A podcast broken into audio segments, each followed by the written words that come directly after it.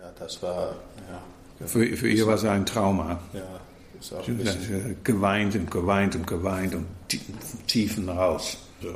Also damals hatten Sie drei Treffen innerhalb kurzer Zeit? Nou, een jaar of zo, ja. Ja, jaar of zo. Peter und Erik sind Zwillingsbrüder, geboren 1967. Nach der Geburt wurden sie freigegeben zur Adoption. Sie erzählen hier vom Wiedersehen mit ihrer leiblichen Mutter. das letzte Mal war in einem Restaurant und sie hat Nur geweint. Und wir hatten, in das letzte Mal haben wir auch gefragt nach dem biologischen Vater. So, wir wollten wissen, wer, wer, wer, wer war es, wer ist es, was ist es für ein Mann oder was. Und sie konnte nicht über ihn reden. gar nicht. Gar nicht. Und sie hat einen, Zettel und dann, ja, das ist ein Zettel. Bei diesem Treffen sind die Brüder 33 Jahre alt. Sie hatten ihre Mutter seit der Geburt nicht gesehen und den Vater auch nicht. Seine Adresse von früher. Und zijn das war Namen? Sein Name und Adresse von Ja. früher. Und dann nicht, nicht reden. Nee. Sie wollte da nicht mehr über reden.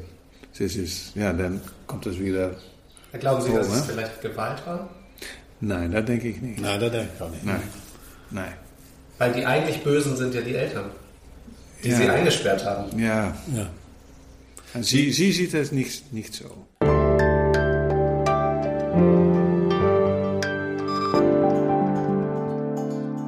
Ich bin Hella Kemper und Sie hören Woher weißt du das von Zeitwissen. In dieser Folge erzählen wir von Peter Annemar und Erik Hülsegge, Zwillingsbrüdern aus den Niederlanden. In dieser Geschichte gibt es eigentlich nur Verlierer. Und es klingt zynisch, aber genau aus dem Grund, der für alle Beteiligten traumatisch war, ist die Biografie von Erik und Peter für andere ein Hauptgewinn, nämlich für die Wissenschaft.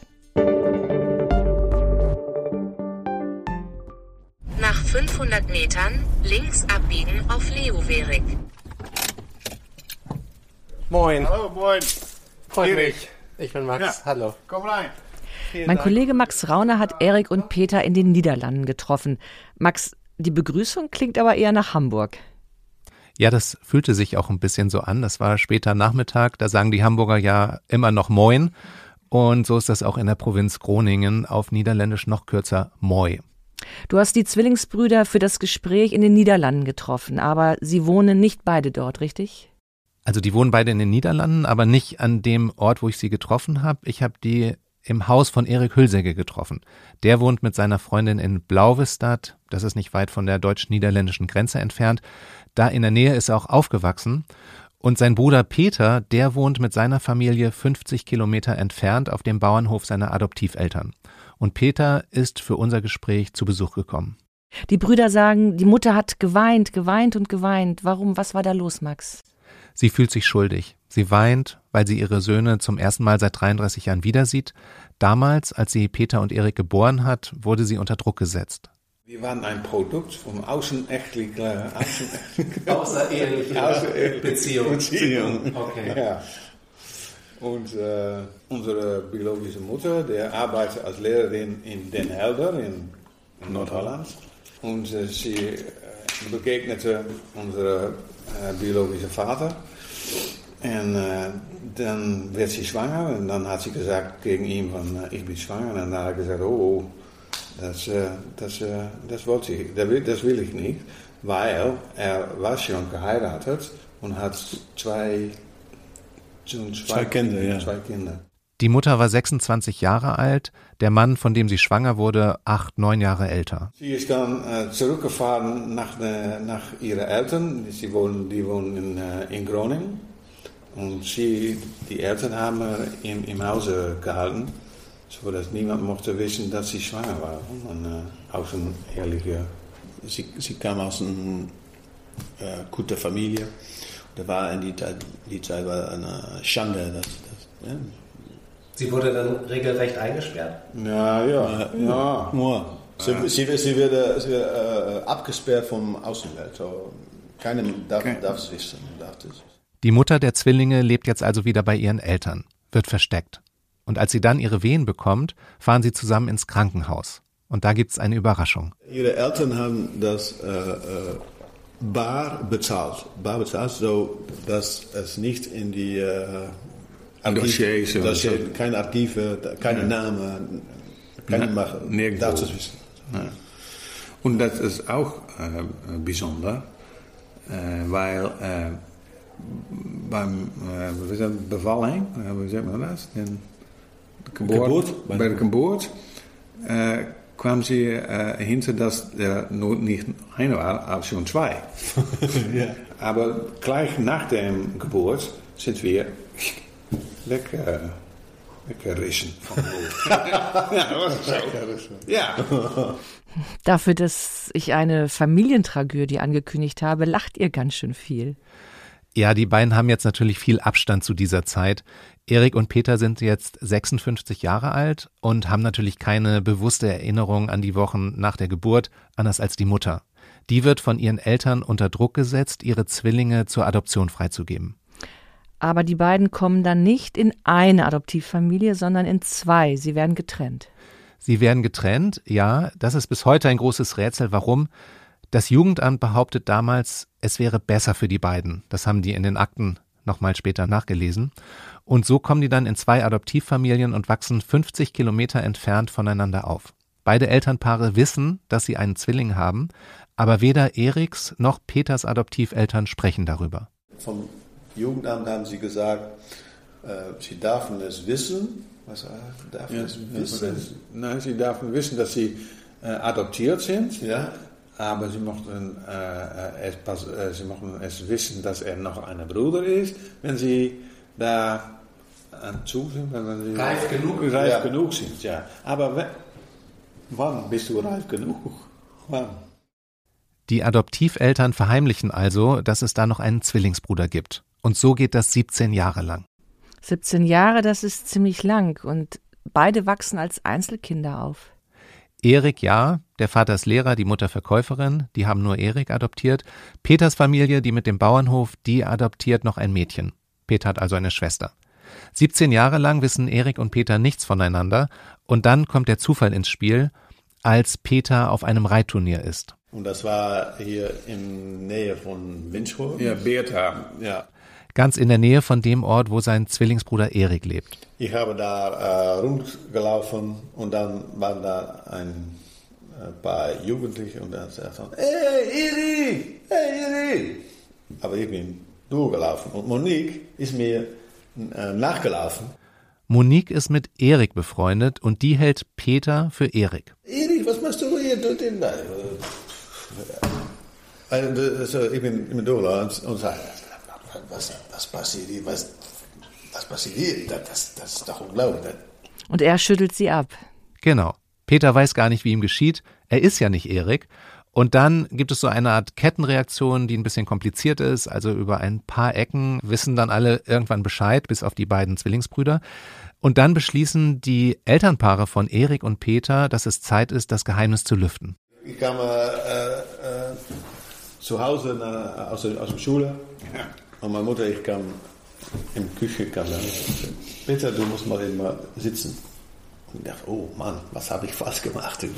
Aber dann erzählte sie mir, ja, du weißt, du, äh, du bist adoptiert, aber da ist noch mehr, du hast noch einen Bruder. Ja, Bruder? Ja, ja, noch einen Zwillingbruder. Du lebst also 17 Jahre lang in dem Glauben, dass du als Einzelkind adoptiert worden bist und mitten in der Pubertät kommt deine Mutter zu dir und sagt, du hast einen Zwillingsbruder. Ungefähr zwei Wochen später, zwei Wochen später, denke ich mal, sind wir zum Familienhülsacher gefahren. Dann haben wir, Ja, dan stand, stand er vor der Tür, ich mach die Tür und, ja. Hey. das ist sehr merkwürdig, und es ist eine Person äh, wie ein, ein, ein Film oder äh, ein Porträt oder ein Foto oder so, auf ein Spiegel, wenn man im, im, im Spiegel äh, guckt. Das war sehr merkwürdig. Aber ich konnte sehen, und das was, ja, das war mein Bruder, das, das kon, jeder konnte das sehen. Aber das Gefühl war nicht da. Sie wissen, dass sie Zwillinge sind, aber sie fühlen es nicht. Ja, sie haben ja keine gemeinsame Vergangenheit. Du triffst einen wildfremden Menschen und weißt rational, du warst mal neun Monate zusammen in einer Gebärmutter. Die lagen dann auch vor der Adoption noch ein paar Wochen zusammen in einem Bettchen, in so einer Art Frauenhaus. Aber daran haben sie keine bewusste Erinnerung. Die beiden mussten sich erstmal kennenlernen. Wir sind auf seinem Zimmer gegangen und haben Musik äh, gehört und, und Geräte, Schule. über Schule, Fußball. Äh, Ja. Ja. Bisschen Oberfläche, ja. Und erst mit der Zeit sind die beiden zusammengewachsen, sind gemeinsam in die Disco gegangen, haben einander ihren Freunden vorgestellt und sie haben sich öfter gesehen. Und als dann die Zwillingsforscher auf sie aufmerksam wurden, da waren die beiden so 25, 26, sind sie zusammen in die USA geflogen, haben die Forscher besucht und anschließend haben sie noch einen Roadtrip zusammen gemacht. Da waren sie dann zum ersten Mal länger zusammen. Max, lass uns mal über die Zwillingsforschung sprechen. Die versucht ja den Anteil der Gene und den Anteil der Umwelt an allen möglichen Krankheiten und Verhaltensweisen zu bestimmen. Und dabei spielen Zwillingspaare wie Erik und Peter eine wichtige Rolle. Genau, weil eineige Zwillinge ja genetisch komplett identisch sind. Die haben also zu 100 Prozent dieselbe DNA.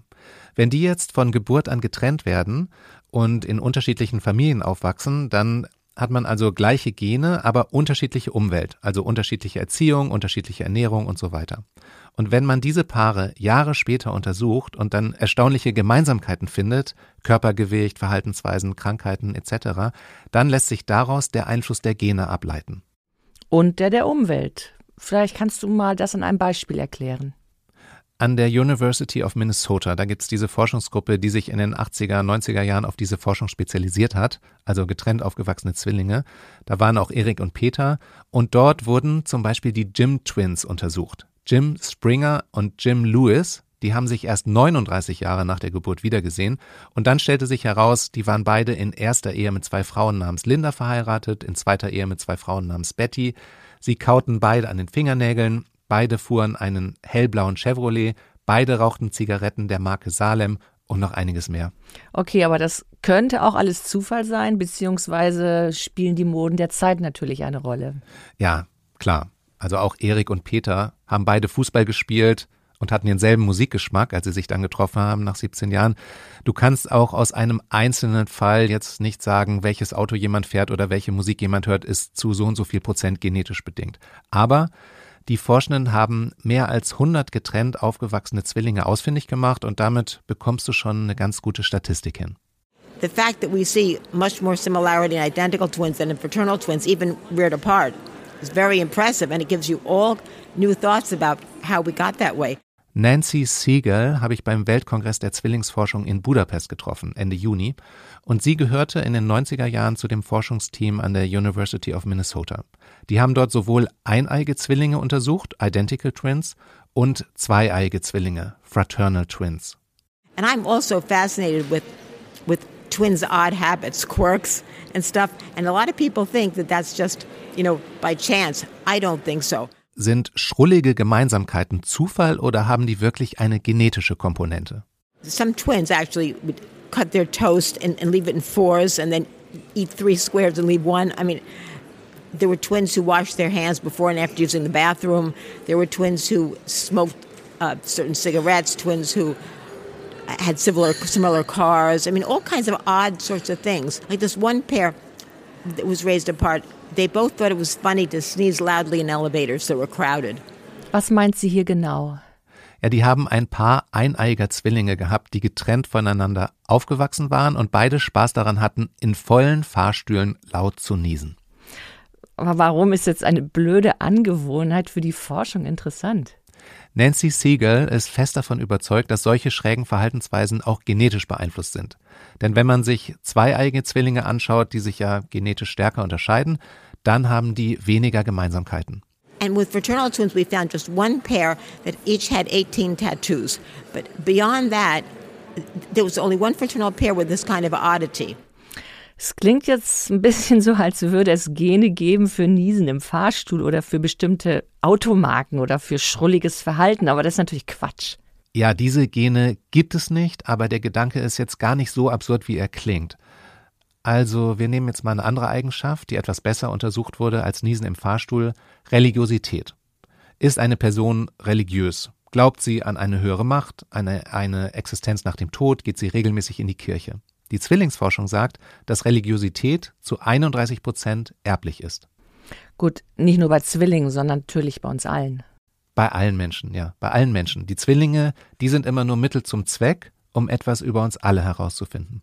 Vielleicht muss man auch noch sagen, dass die meisten Erkenntnisse der Zwillingsforschung jetzt nicht auf den Fällen wie von Erik und Peter beruhen, also getrennt aufgewachsen, sondern auf Tausenden bis Zehntausenden von Zwillingspaaren, die jeweils bei ihren Eltern aufwachsen. Also da vergleicht man dann eineiige Zwillinge mit zweieiigen.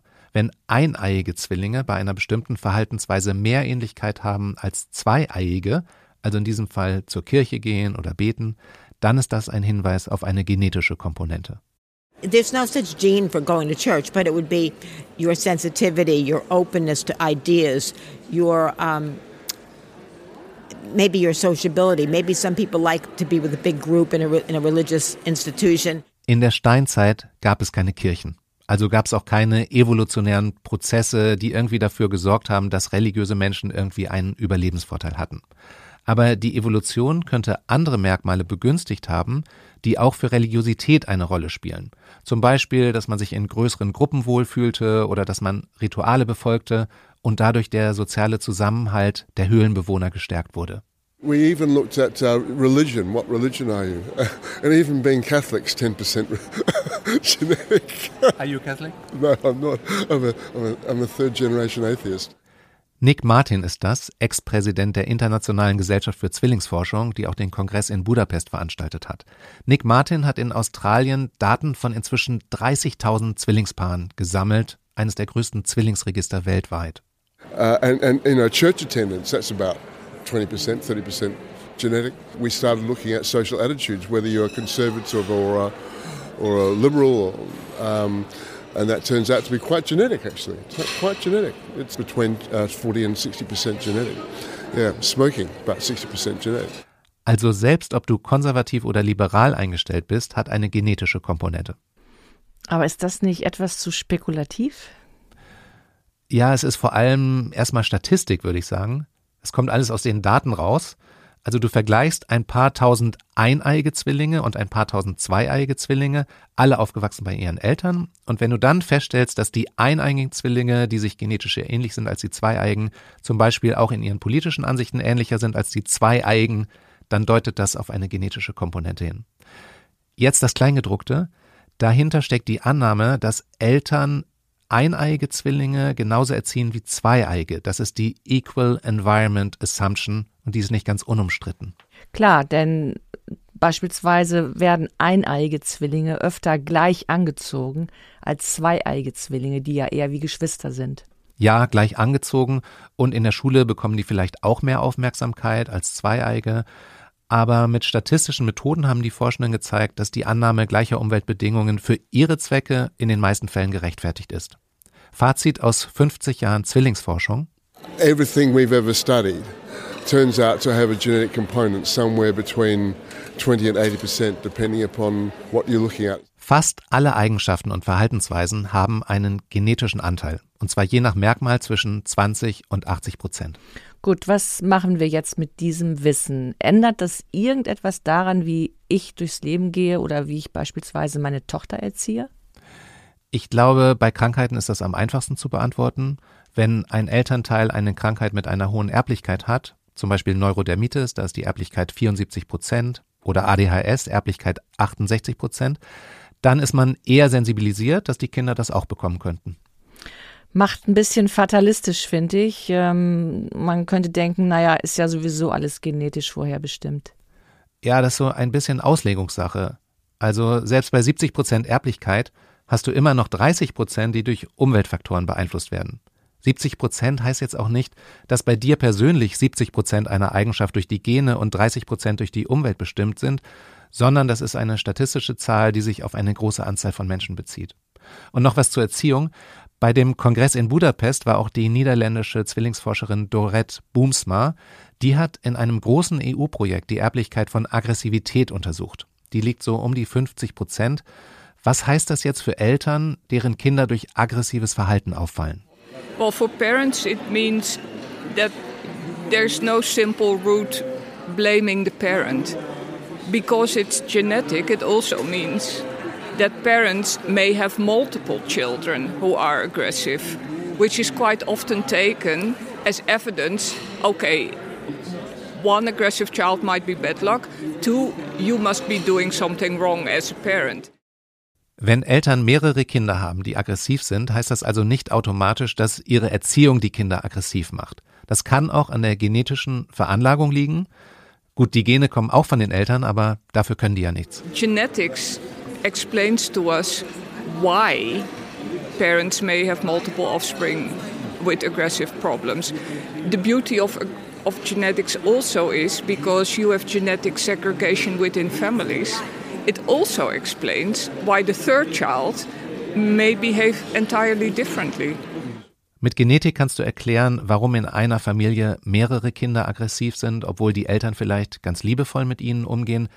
Andererseits hat jedes Kind einen anderen Mix aus Genen vom Vater und von der Mutter. Und so kann es auch sein, dass ein Kind der Familie durch aggressives Verhalten auffällt und das andere nicht. Lass uns aber nochmal zu den Zwillingsbrüdern Erik und Peter zurückkommen. Mit 33 Jahren sind die beiden zum ersten Mal ihrer leiblichen Mutter begegnet. Das waren diese Treffen, bei denen die Mutter immer nur geweint hat.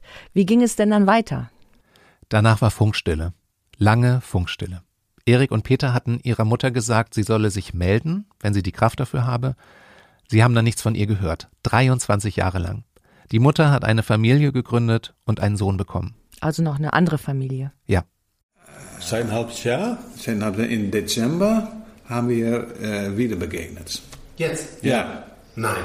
Ich reagiere da so ungläubig, weil ich in den Presseartikeln, die in den Niederlanden über Peter und Erik erschienen sind, immer gelesen hatte, dass sie keinen Kontakt mehr zu ihrer Mutter haben. Das stimmte auch bis vor kurzem, aber im Dezember 2022 gab es ein Wiedersehen.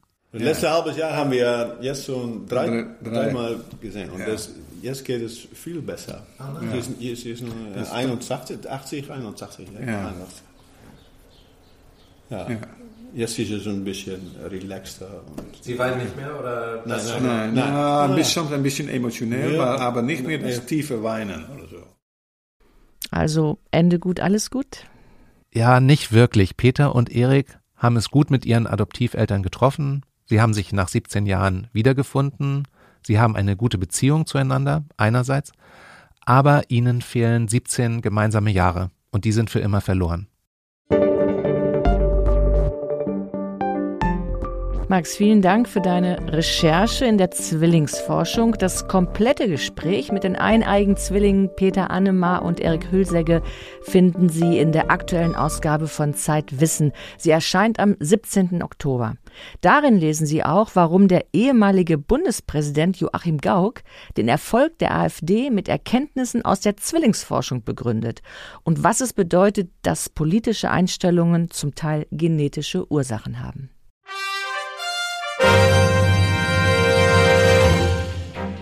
Was wir nicht erklären können. Die unmögliche Kolumne von Christoph Drösser. Heute, warum ist die Zahl der Zwillingsgeburten von Land zu Land so unterschiedlich?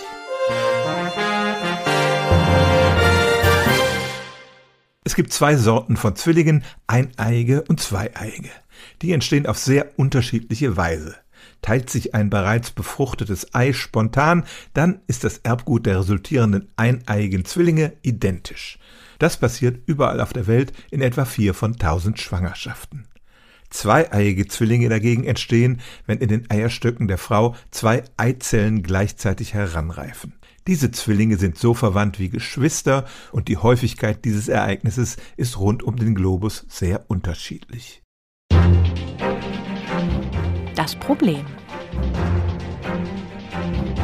In Deutschland sind etwa 1,7 Prozent aller Geburten Zwillingsgeburten. Im afrikanischen Land Benin sind es 2,7 Prozent, in Vietnam nur 0,6 Prozent. Wie kommt es zu diesen unterschiedlichen Raten? was wir schon wissen. Es gibt zwei bekannte Faktoren, die die Zwillingsrate in die Höhe treiben. Das eine ist das Alter der Mutter. Je älter eine Frau ist, umso mehr produziert ihr Körper von dem Hormon FSH, das die Reifung der Eizellen bewirkt. Und so kommt es häufiger dazu, dass zwei Eizellen heranreifen. Der zweite Faktor, bei In-vitro-Befruchtungen werden meist mehrere befruchtete Eizellen in die Gebärmutter transferiert und so kann es zu Mehrlingsgeburten kommen.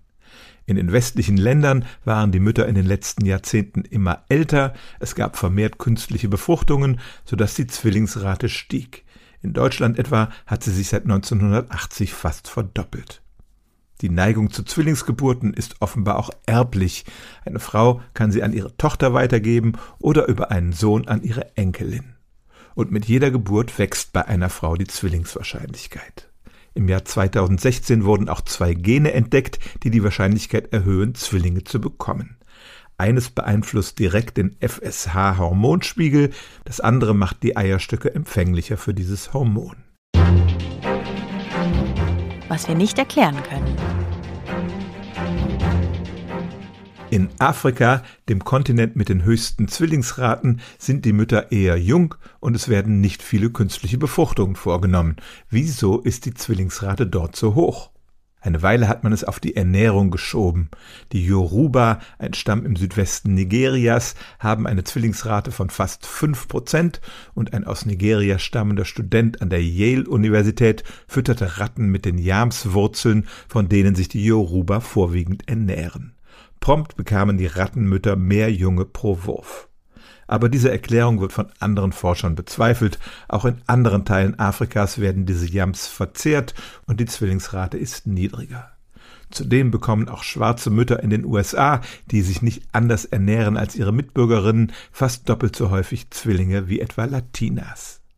Es scheint also wirklich genetische Unterschiede zu geben. Sind das die beiden Gene, die 2016 entdeckt wurden? Und wenn es diese unterschiedliche genetische Ausstattung gibt, ist sie eine Anpassung an die Umwelt? Bisher können Forschende nur Statistiken erstellen. Die Ursache für die stark unterschiedlichen Zwillingsraten haben sie bis heute nicht gefunden.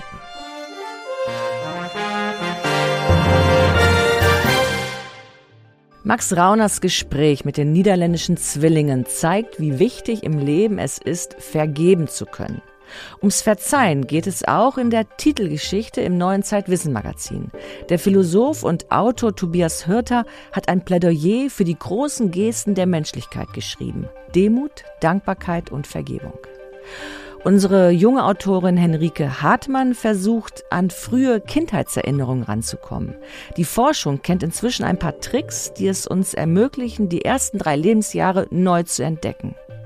Und unser Kollege Nils Böing berichtet von drei Ideen, die Mut machen. Das machen wir jetzt, schreibt er, wie Gesellschaften sich wandeln können. Eine kostenlose Probeausgabe des Zeitwissen-Magazins erhalten Sie unter zeit.de slash wissen-podcast. Und über Feedback und Ideen freuen wir uns. Schreiben Sie bitte an podcast.zeit-wissen.de. Ich bin Hella Kemper und in zwei Wochen, da hören Sie wieder Linda Fischer und Jakob Simmer.